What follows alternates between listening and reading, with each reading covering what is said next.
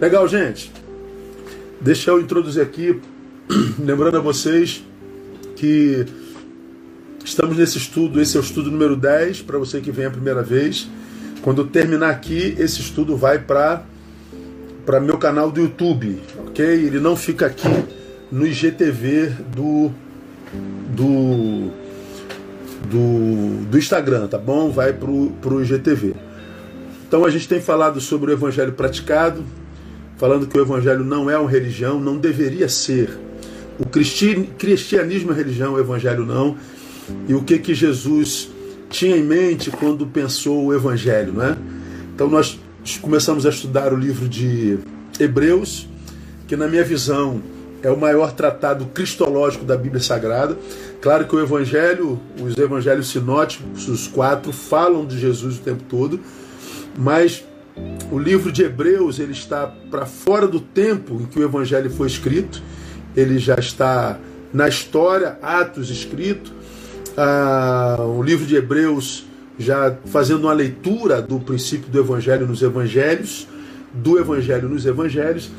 E aí ele escreve esse livro de Hebreus.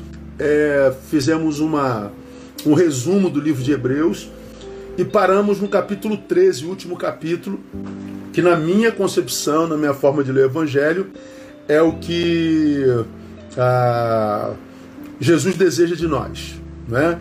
Jesus é, é, é quando é, esteve entre nós, ele não quis é, certamente fundar mais uma religião para competir com as outras grandes religiões, o judaísmo, o islamismo ou tudo mais. Jesus não era louco nem burro para fazer uma, uma questão como essa, não é verdade? Então, alguns crentes não vão entender isso nunca, porque precisam da religião da religiosidade para se sentirem de Deus. Na maioria dos crentes, se você tirar o templo, a, a roupagem, a performance, a, a congregação, o coletivo, eles não têm vida em Deus. Eles precisam de servir ao templo, servir à religião, precisam de uma liturgia, precisam de performance estereotipadas, precisam de indumentárias, porque do interior não flui rio de água viva. Por isso são tão presos à religião. Mas não é o que Jesus pensava de nós. Ok?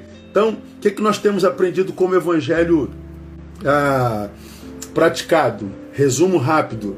O Evangelho são as boas novas do reino de Deus. E essas boas novas do reino vêm comunicar o amor de Deus por nós materializado em Jesus Cristo. Então, se Deus materializou o seu amor em Jesus Cristo por nós, o que ele quer de nós é que nós amemos como ele. Não é? Aí o capítulo 13 fala disso. Versículo 1: permaneça o amor fraternal. Amor pelo irmão. Versículo 2: Não vos esqueçais da hospitalidade Hospitalidade é filoquicenia, amor ao estranho. Versículo 1, amor ao irmão. Versículo 2, amor ao estranho. Versículo 3, lembrai-vos dos presos, ou seja, você não pode apagar do teu coração nem mesmo aqueles que te fizeram mal, e nem muito menos aqueles que foram presos pelo evangelho. Então, amor ao irmão, amor ao estranho, amor inclusive aos encarcerados. Versículo 4, Honrado seja entre todos o matrimônio, amor pela família, não banalize o casamento, honra o casamento. Falamos muito sobre o casamento nas nossas lives. Ah, agora no versículo 5 diz: Seja a vossa vida isenta de ganância. Amor pelo irmão, amor pelo estranho, amor inclusive por quem te fez mal, amor pela família, mas não ame de jeito nenhum o dinheiro ele é a raiz de todos os males. Não, é? não ame coisas. Nós falamos sobre isso detidamente. Aí no versículo 7 nós falamos lá: lembrai-vos dos vossos guias. Ou seja, ah, no Evangelho nós temos guias, nós temos pastores, nós temos aquele que nos ensina a palavra, aquele que nos ensina os ensinos de Cristo. Então, na cabeça do Cristo não haveria é, carreira solo. Ah, portanto, nunca deixe de ser ovelha. Nunca deixe de ser ovelha. Nunca deixe. Valorize os seus guias, tá bom? E aí, desativando aqui, porque tem aquele pessoal que gosta de polêmica, gosta de fofoca, gosta de, de, de tudo, menos de ouvir a palavra. Então a gente fala com quem quer ouvir, tá bom? Quem não quer, vai com Deus. Ah, começamos na semana passada a falar sobre o versículo 8.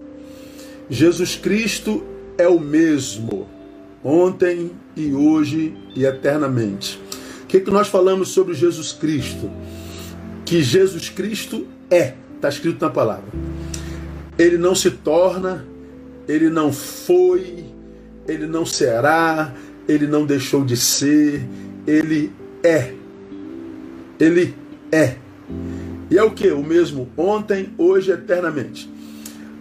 Contrário do que diz o Salmo 14:1, foi o que nós estudamos na semana passada. Diz o nécio no seu coração, não a Deus. Então, para o nécio, Deus não é. Mas na palavra nós aprendemos que Jesus é. E Jesus é o quê? Como que Jesus se identifica? Ele se identifica como Deus. Mostramos vários versículos na Bíblia Sagrada onde ele é apresentado como Deus. Então o Salmo 14 diz: o nécio diz, o ignorante, o inepto, o, o que não conhece diz: não há Deus. Deus não é. Esse texto está dizendo: Jesus é e é Deus. Deus é. Falamos sobre isso na última live e mostramos na Bíblia por que, é, como, como que a Bíblia apresenta Jesus como Deus, como que Jesus se apresenta como Deus. Portanto, ele não é só um, um profeta, ele não é um, um revolucionário, ele não é fundador de uma nova religião, ele se apresenta como Deus. E como eu tenho falado nas nossas lives, ou Jesus era um megalomaníaco doido, porque ele dizia: Eu e o Pai somos um. Ele dizia: Ninguém vem ao Pai, vem ao Pai. Ele e o Pai é um. Ninguém vem ao Pai se não for por mim. Ele diz: Em nenhum outro há salvação, porque também debaixo do céu nenhum outro nome há dado entre os homens pelo qual devamos ser salvos. Ele diz: Eu sou o pão da vida, eu sou a água da vida, eu sou a porta, eu sou Jesus, ou ela era um doente, esquizofrênico, megalomaníaco, doido, ou Jesus dizia a verdade. Então, não tem como alguém dizer crer em Jesus e retirar-lhe a deidade. Se você não crê em Jesus como Deus, você então está admitindo que acredita num louco. Não há meio termo, irmão. Não dá. A filosofia anterior a Cristo, milhares de anos, vive por buscar a verdade.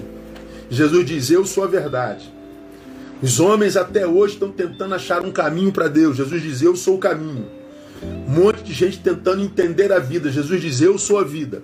Esse cara só pode ser louco, ou então ele é Deus. Então a gente crê que ele é Deus. Falamos sobre isso uma hora na semana passada. E por que, assim nós terminamos semana passada, é importante o fato da gente crer que Jesus é Deus. Por que, que é importante o fato de Jesus ser Deus ou não? Se ele não fosse Deus, falamos na semana passada, a sua morte não seria suficiente para pagar a pena pelos nossos pecados. Lemos 1 João 2, 1 e 2. Se Jesus não fosse Deus, não teria ressuscitado. Portanto, se ele não tivesse ressuscitado, os ditos abençoados, que somos nós, seríamos na verdade os mais miseráveis, segundo 1 Coríntios capítulo 15. Então, ele é Deus, não é? Agora, hoje, vamos tentar entender o que, que ele queria dizer quando ele disse ontem, hoje e eternamente. Jesus Cristo é um Deus que é o mesmo ontem, hoje e eternamente. Então o que, que ele está dizendo sobre tudo? Que ele é imutável. Ele está para além do tempo. Ele está para além do espaço. Ele está para além da história. Ele é imensurável. Ele não está sujeito ao Cronos. Foi um ontem, envelheceu, é outro hoje e amanhã não existe mais. Não, ele é o mesmo ontem, hoje, eternamente. Então, quando ele diz ele é o mesmo ontem e se identifica como Deus, ele está dizendo que ele é.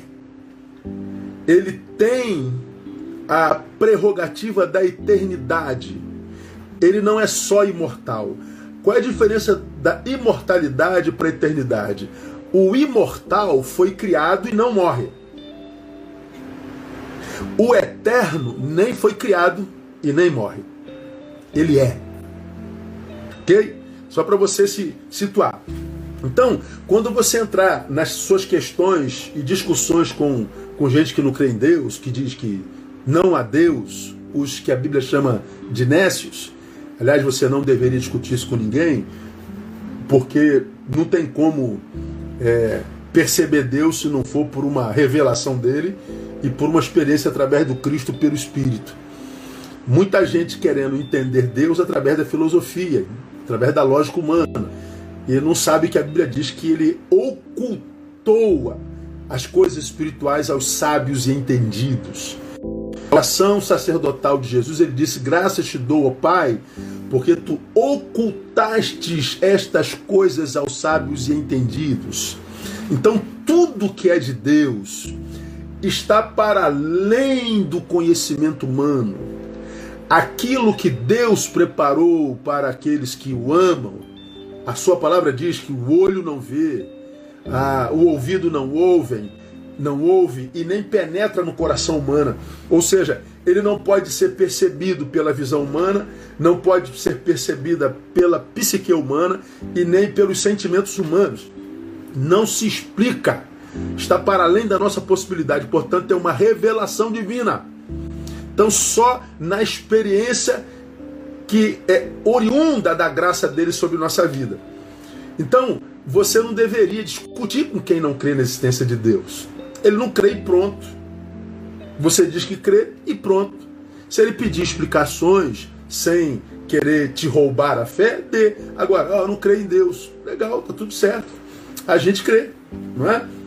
Então, ah, me, me, me prova a existência de Deus. Não tem como provar. Porque se eu provo a existência de Deus, eu não preciso mais ter fé nele. Porque está provado. Como dois mais dois são quatro. Por que, que ele nos deu o dom da fé? Porque nós estaremos diante de uma situação que a psique humana não poderia alcançar e nem poderia provar. É por isso que eu preciso de fé. Não é? E mais, se eu provasse a existência de Deus, eu estaria provando a existência de um Deus que cabe dentro do meu conhecimento. Eu estaria provando a existência de um Deus que, portanto, seria do meu tamanho. Um Deus do meu tamanho eu não queria jamais. Se eu explicasse Deus, eu deixaria no mesmo momento que eu o explicasse. Porque se eu explico Deus, ele é do meu tamanho. Se é do meu tamanho, ele não pode ser Deus. Então, a fé me faz relacionar, relacionar-me com um Deus que eu não explico. E inexplicavelmente eu não preciso de explicação para isso. Explique, pastor, não tem como explicar. Eu não preciso de explicação para me relacionar com Deus em Jesus Cristo.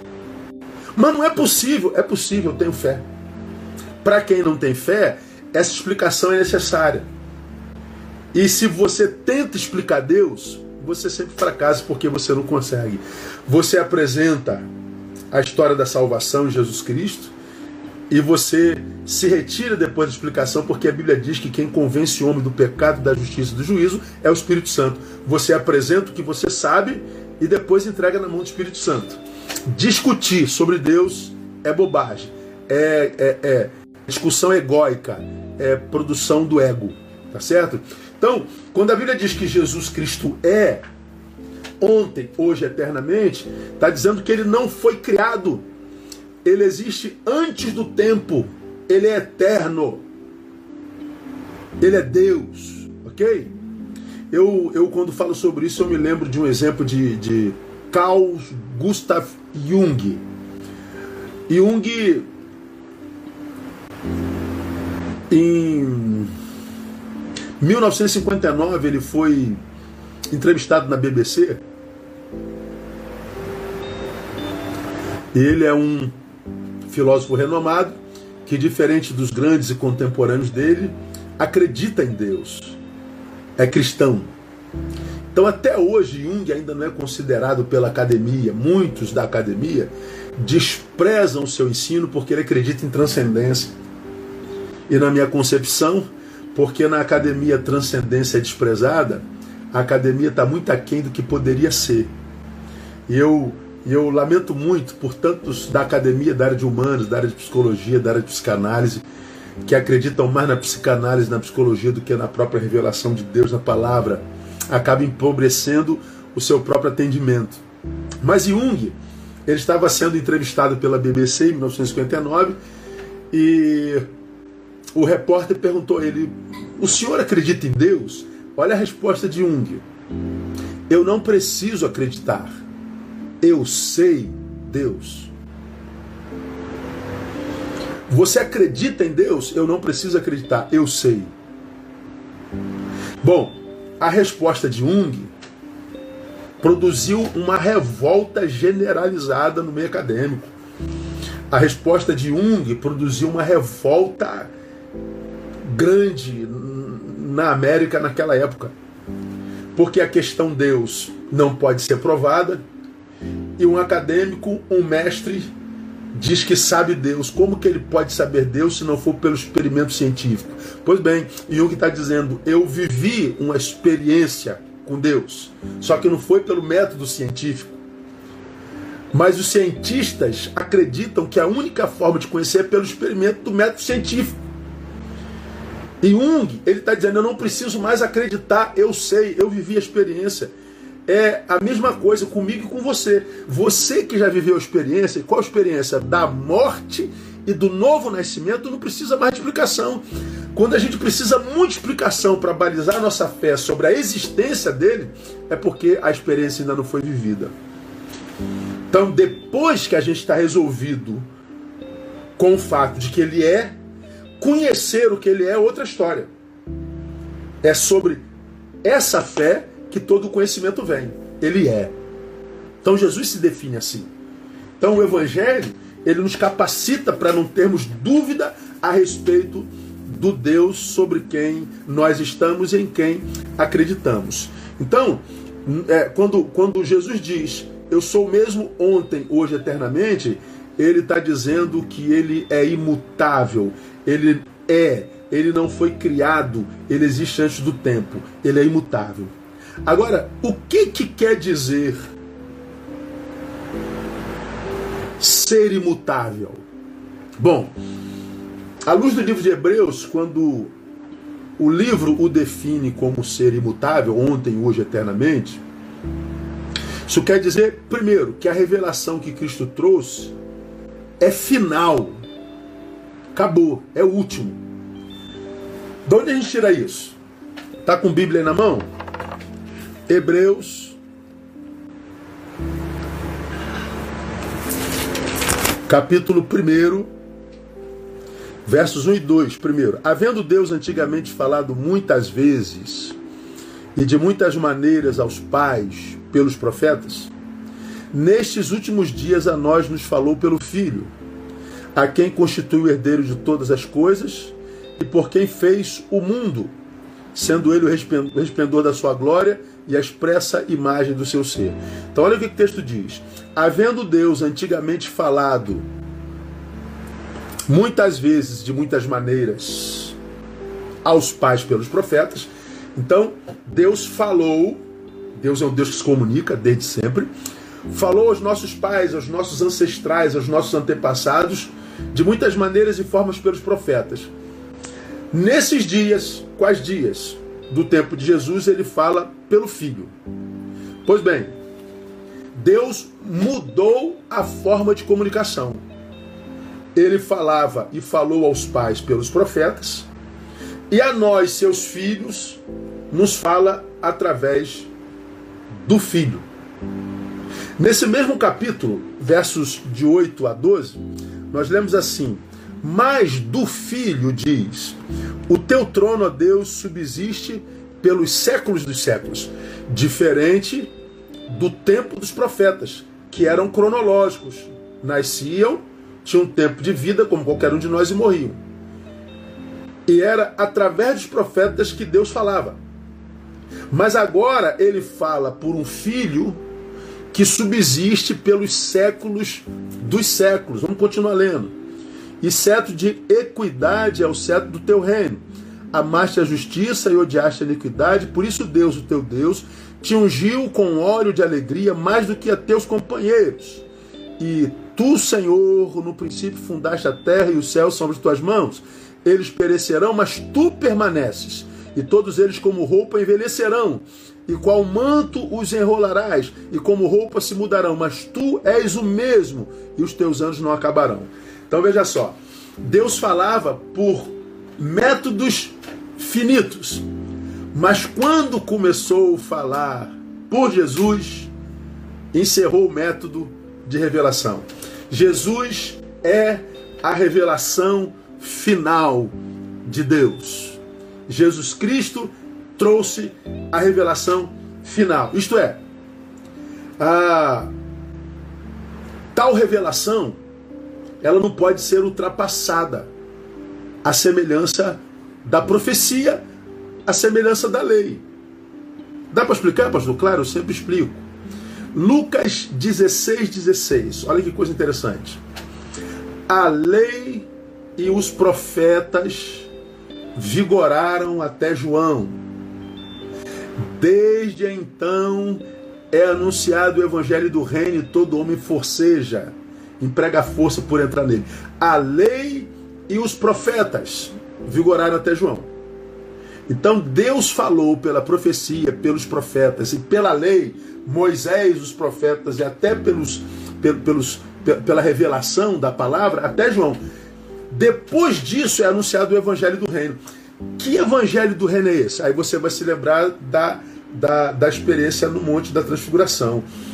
Ah, Jesus sobe, aparece em Moisés e aparece Elias, lá no monte. Então ele sobe com os três discípulos, Jesus está no meio, aparece Elias e aparece Moisés. Moisés, representante da lei, o Pentateuco. Elias é tido como profeta maior, na verdade, o maior dos profetas maiores. Então, Jesus está entre a lei e a profecia. A lei e a profecia eram a Bíblia, é do, do Novo Testamento. No Novo Testamento, quando eles se referiam à palavra, era a lei e os profetas. Aí Jesus aparece no meio dos dois. Uma voz vem do céu e diz: Este é o meu filho amado, a ele ouvi. Ou seja, Pedro, Tiago e João, vocês que vão dar continuidade à obra do Cristo. Vocês até então ouviram Moisés, até então vocês ouviram Elias, até então vocês ouviram a lei, até então vocês ouviram a profecia. Mas a partir de agora é a ele que vocês têm que ouvir, a Jesus de Nazaré. Então a lei e os profetas vigoraram até João, acabou. Agora é Jesus de Nazaré. Quando você vai a Mateus 11, verso 13, diz lá: Pois todos os profetas e a lei profetizaram até João.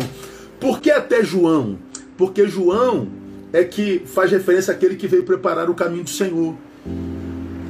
É, é o último dos evangelistas.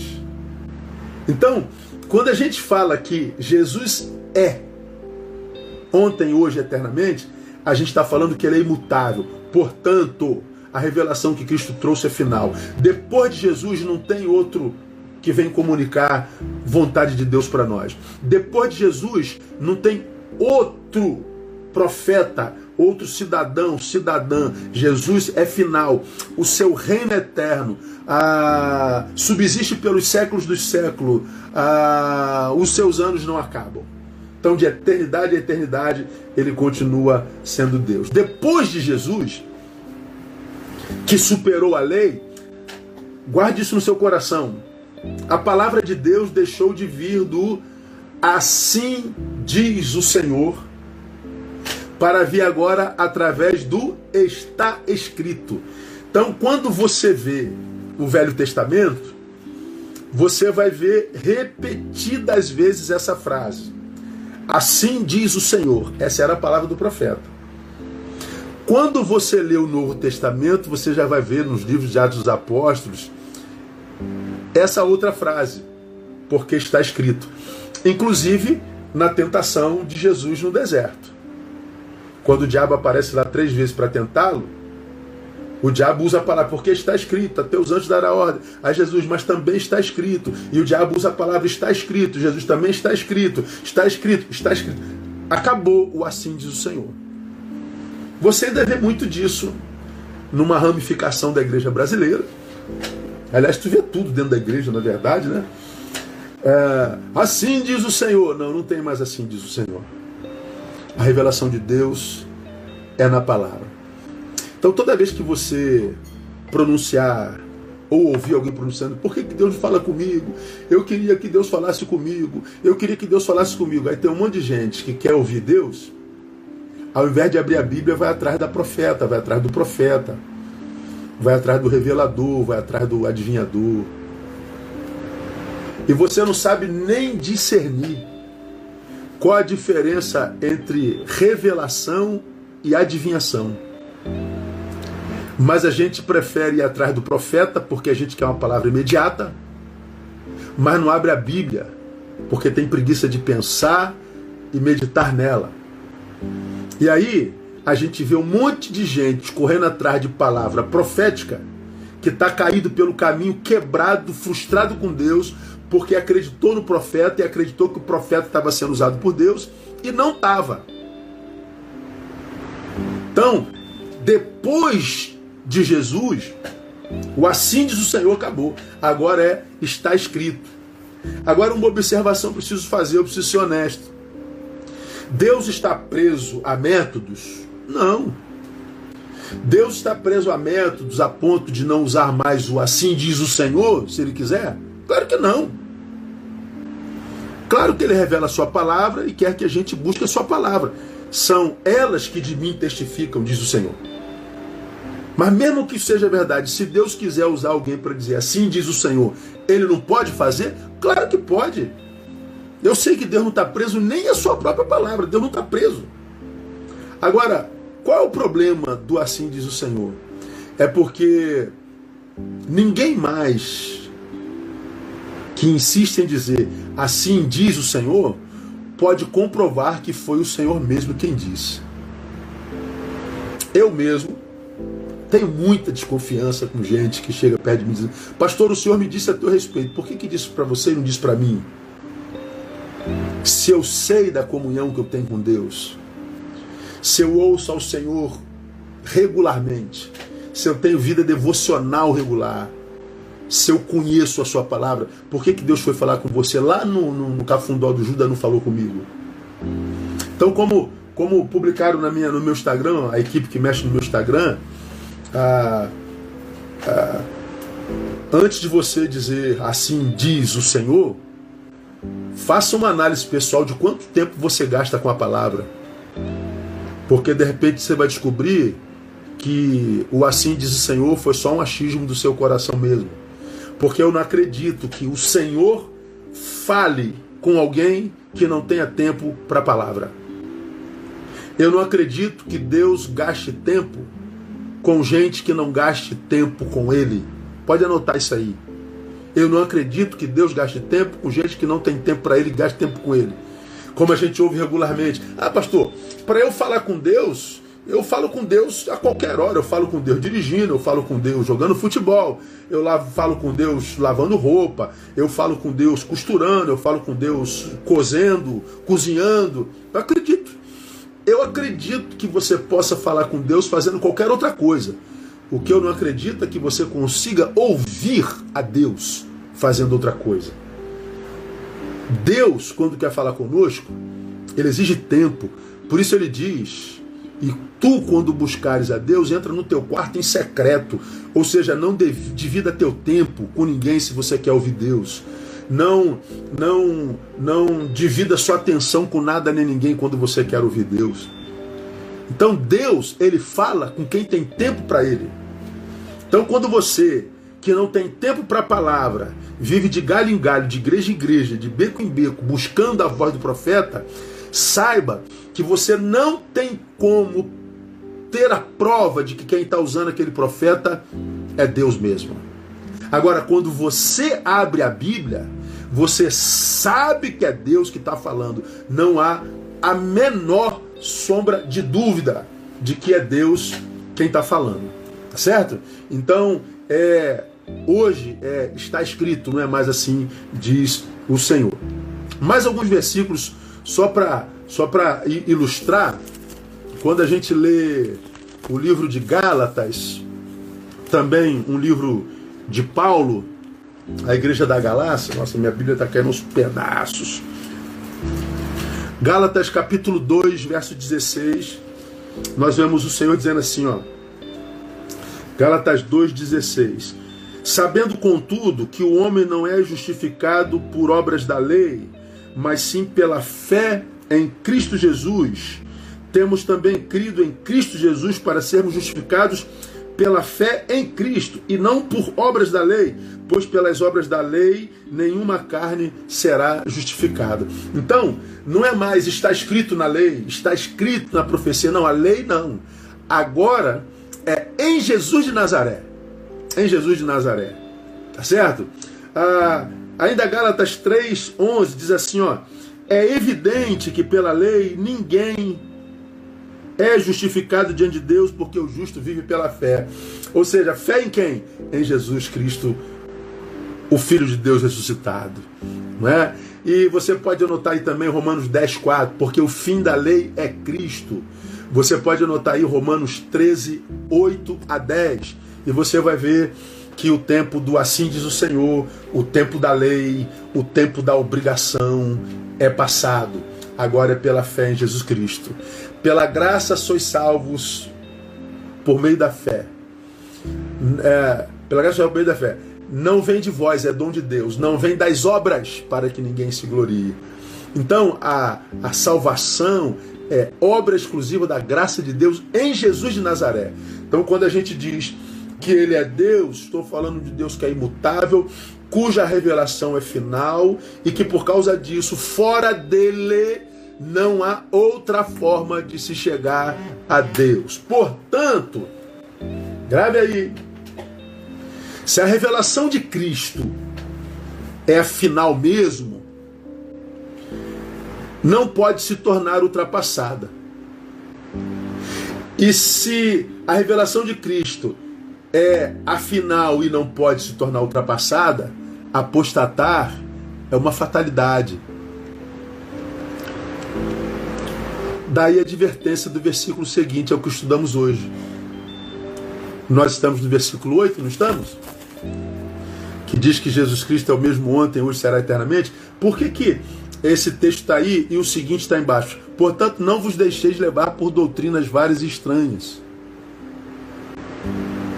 por que, que eu não me deixo, devo deixar levar por doutrinas várias e estranhas, aquelas que estão para além de Jesus Cristo? Porque Jesus Cristo é a revelação final. De modo que se eu tiro Jesus e sou levado por qualquer outra fé, por qualquer outra doutrina, eu estou perdido. Se eu apostato de Jesus, eu apostatei da revelação final, eu não tenho outra chance. E lamentavelmente é, é, não há como deixar de citar 2 Tessalonicenses capítulo 2, versículos de 1 a 4. Veja o que está escrito em 2 Tessalonicenses de 1 a 4, irmãos. Eu já li isso com vocês. Quanto à vinda de nosso Senhor Jesus Cristo e a nossa reunião com Ele, rogamos-vos, irmãos, que não vos movais facilmente do vosso modo de pensar, pensar, nem vos perturbeis, quer por espírito, quer por palavra, quer por epístola como enviada de nós, como se o dia do Senhor estivesse à porta. Ninguém de modo algum vos engane, porque isto não sucederá sem que venha primeiro a apostasia e seja revelado o homem do pecado, o filho da perdição. Olha o que, que o texto está dizendo, irmão. Com relação ao assunto vinda de Jesus e a nossa reunião com ele, O texto está dizendo: não vos movais do vosso modo de pensar.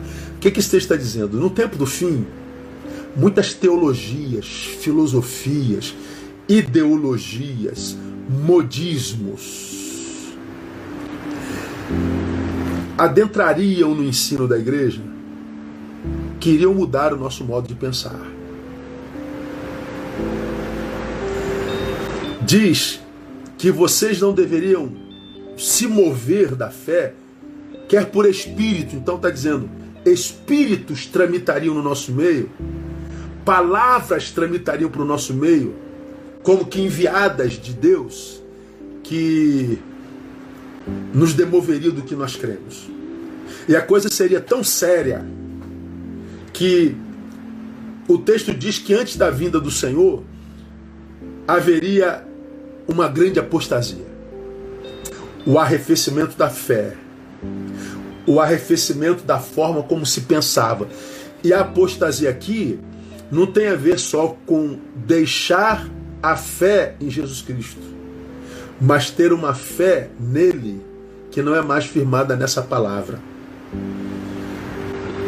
Tem a ver com os liberalismos teológicos, tem a ver com os modismos teológicos, tem a ver com o aculturamento desse evangelho, tudo mais. E a Bíblia diz que a gente tem que ter muito cuidado, porque se apostata, nós apostatamos da última revelação dele. Mas vamos mais porque o nosso tempo está passando já rápido, né? Dizer que Jesus é imutável significa dizer que mais? Que não só ele é a mensagem final, mas que a sua mensagem é suficiente. Acabou, está fechada. É como se Deus dissesse: é, é, é, fecha a conta e passa a régua. Acabou. Jesus é suficiente. Ou seja, não carece de acréscimos. A obra de Jesus a palavra de Jesus. Não carece de adições e ao mesmo tempo não permite subtrações. A palavra de Deus não pode ser acrescentada porque não carece e nem deve ser subtraída porque não se permite. À luz do texto de Hebreus, não há mais necessidade de cerimonialismo, é, preocupações com alimentos, com ritos, sacrifícios de animais como também com megas campanhas, com performance litúrgicas, como no tempo de hoje, a mensagem de Cristo é superior, ela é imutável, é, elimina a necessidade de símbolos e sombras ultrapassadas.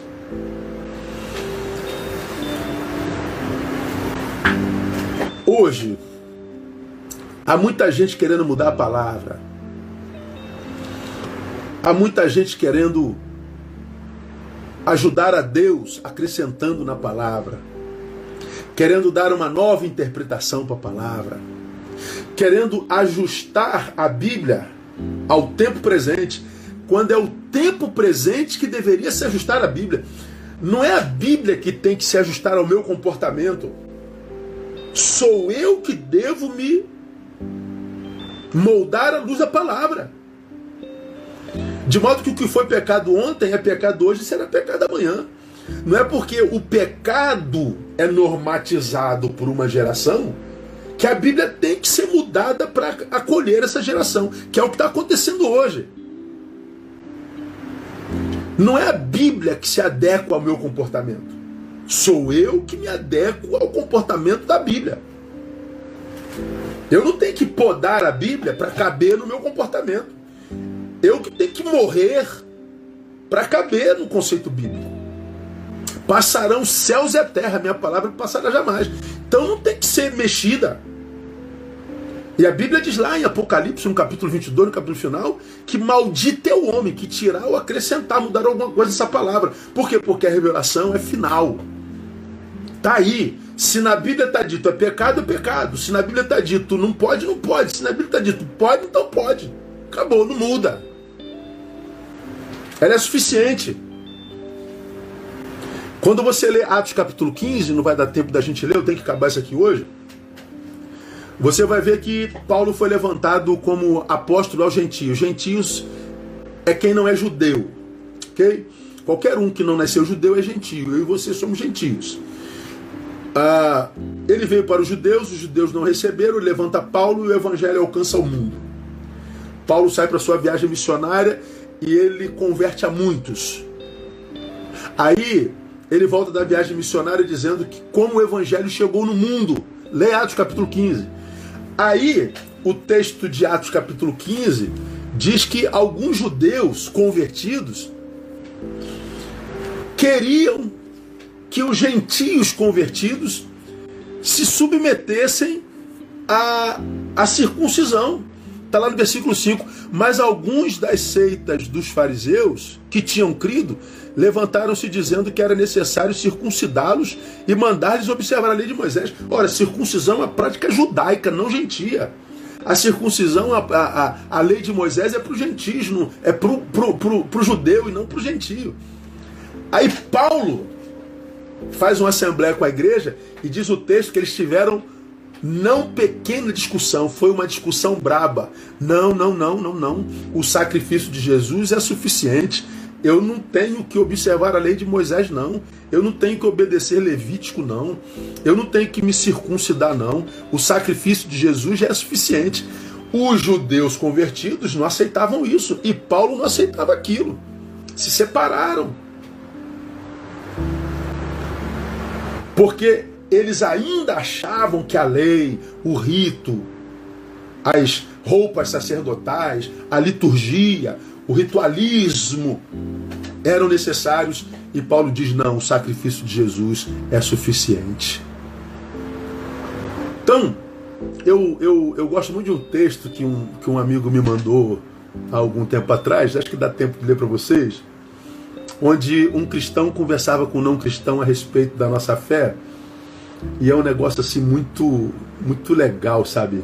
Deixa eu mostrar para vocês aqui, acho que dá para a gente. É, cadê aqui? Diz assim, ó. É um, um cristão e um não cristão conversando, tá? Vou ler rapidinho porque é grande.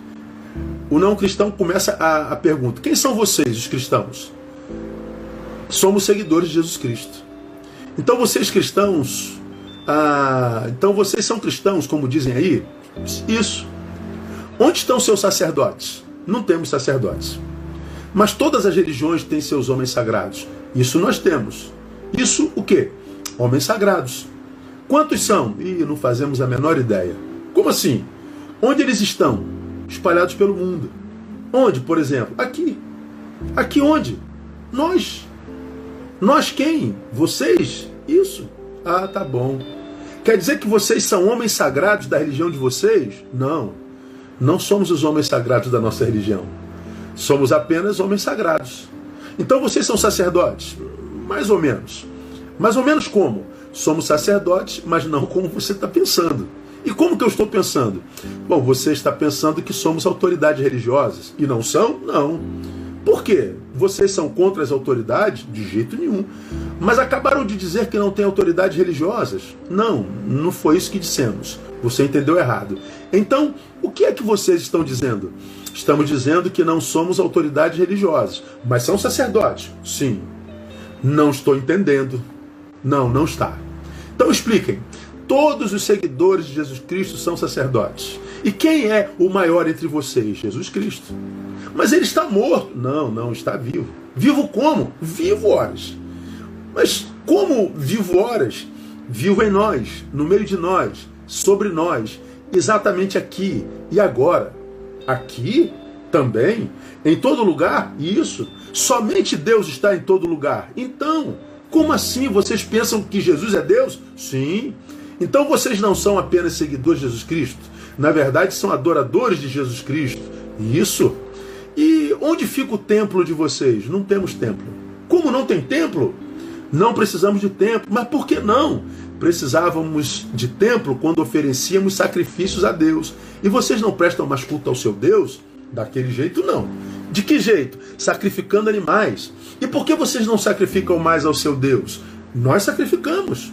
Mas acabaram de dizer que não oferecem mais sacrifícios de animais. Isso. Isso o quê? Não sacrificamos mais animais. E por que não? Porque não é mais necessário. E por que não é mais necessário? Porque Jesus Cristo é o Cordeiro de Deus que tira o pecado do mundo. Então vocês não precisam mais prestar culto ao seu Deus? Você ainda não entendeu. Expliquem. Não precisamos mais ir ao templo oferecer sacrifício de animais. Mas isso não significa que não prestamos culto ao nosso Deus. E que tipo de sacrifício vocês oferecem ao Deus de vocês? Nós mesmos. Como assim? A nossa vida toda é um sacrifício a Deus. Como assim? Tudo que fazemos, fazemos para a glória do nosso Deus. Tudo o que? Tudo. A vida toda é um culto a Deus. Tudo. Tudo. Pelo menos é o que tentamos. Mas há uma coisa especial que vocês fazem como um ato de adoração ao seu Deus? Sim e não. Como assim? Não, porque dissemos tudo que fazemos é ato de adoração. Porque na verdade não é o que fazemos ou deixamos de fazer que é o ato de adoração, mas nós mesmos, isto é, a nossa vida em si. Como assim? Você não ouviu a gente dizer que somos seguidores de Jesus Cristo? Sim. E daí? Daí que seguimos os passos dele. Se ele morreu, também morremos. Se ele ressuscitou, também ressuscitamos. E agora não vivemos mais para nós mesmos, mas para o nosso Deus que nos deu a vida. Acho que estou entendendo. Mesmo, sim, vocês não têm sacerdotes, não têm templos, não oferecem sacrifícios de animais. Isso. Mas vocês têm uma coisa especial que fazem como ato de adoração ao seu Deus? Sim e não. Já entendi a parte do não. Vocês não têm uma coisa especial porque tudo que fazem é adoração. Na verdade, vocês mesmos são o ato de adoração porque agora vivem para o Deus de vocês. Isso. Mas é a parte do sim. A parte do sim é que temos sim uma coisa especial que fazemos para o nosso Deus. E o que é? Cuidamos das pessoas. Quais pessoas? Aquelas que de quem somos próximos. Como assim? Quem são elas? Todas as que cruzam o nosso caminho. Eu, por exemplo, sim, você. Mas como assim cuidam das pessoas como ato de adoração? Então vocês adoram a pessoas? Não, não é isso. É que vemos Jesus Cristo nas pessoas, especialmente naquelas que estão sofrendo, nas que têm fome, sede, estão presas, doentes, por exemplo. Acho que está ficando mais claro. Que bom que está entendendo. Deixa eu ver se entendi. Fala. Vocês não têm tempo porque não precisam mais fazer sacrifícios e por isso não precisam mais ir ao templo. Isso. Pelo mesmo motivo não tem sacerdote, pois não precisam mais de pessoas que façam os sacrifícios por vocês, já que vocês, isto é, a vida de vocês é o sacrifício. Muito bem. De fato, tudo que vocês fazem é para o Deus de vocês, especialmente cuidar das pessoas que precisam. Isso. Tenho mais uma pergunta. Pois não. Qual é o dia sagrado de vocês? Também não temos. Vai dizer que vocês vivem desse jeito todos os dias. Nossos antepassados tinham um dia sagrado, o sábado. Mas isso era o tempo quando precisávamos ir ao templo levar os animais para que os nossos sacerdotes fizessem sacrifícios. Agora que nos entregamos ao nosso Deus como sacrifício vivo, o verdadeiro ato de adoração é viver para Ele. E como é que vocês vivem para Deus? Vivendo para o próximo. Então todos os dias são sagrados para vocês? Isso. Estas coisas que vocês disseram têm um nome? Explique melhor. Isso aí é o que chamam de cristianismo? Não. Mas o cristianismo não é religião de Jesus Cristo? Não. Como não? Cristianismo é religião de Constantino. O imperador romano? Isso. Por quê? Porque foi Constantino quem começou a montar de novo tudo que Jesus Cristo havia desmontado. Como assim? Jesus ensinou que não precisamos de mais templos, sacerdotes, sacrifícios e sagrados. Ensinou que Deus é espírito, importa que os que o adoram, adorem espírito e verdade.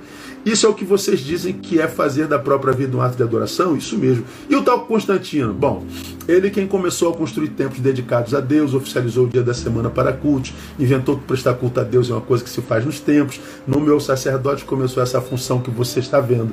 Então, isso que vocês explicaram não tem nome? Tem. Qual é? Evangelho. Ah, já ouvi falar, mas pensava que era a mesma coisa que cristianismo. Não é, sei. Mas tem mais uma coisa que não estou entendendo o quê?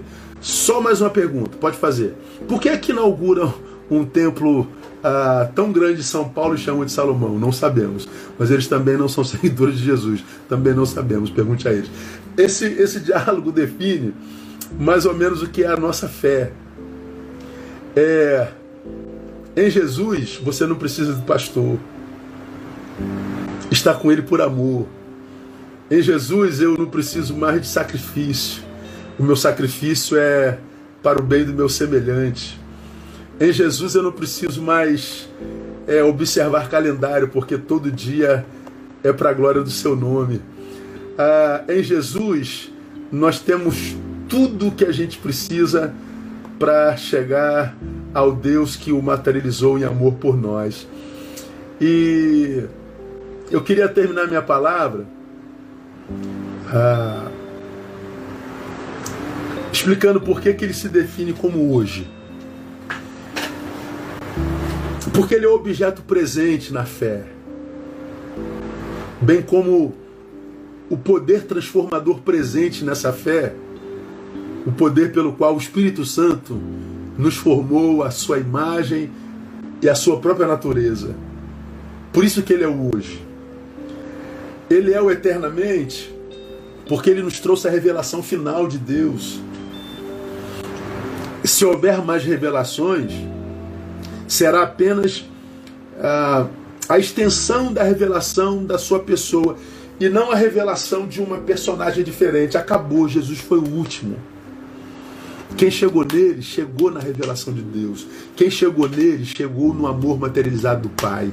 Quem chegou nele, chegou no projeto de Deus para as suas criaturas. Isso é a coisa mais linda do mundo.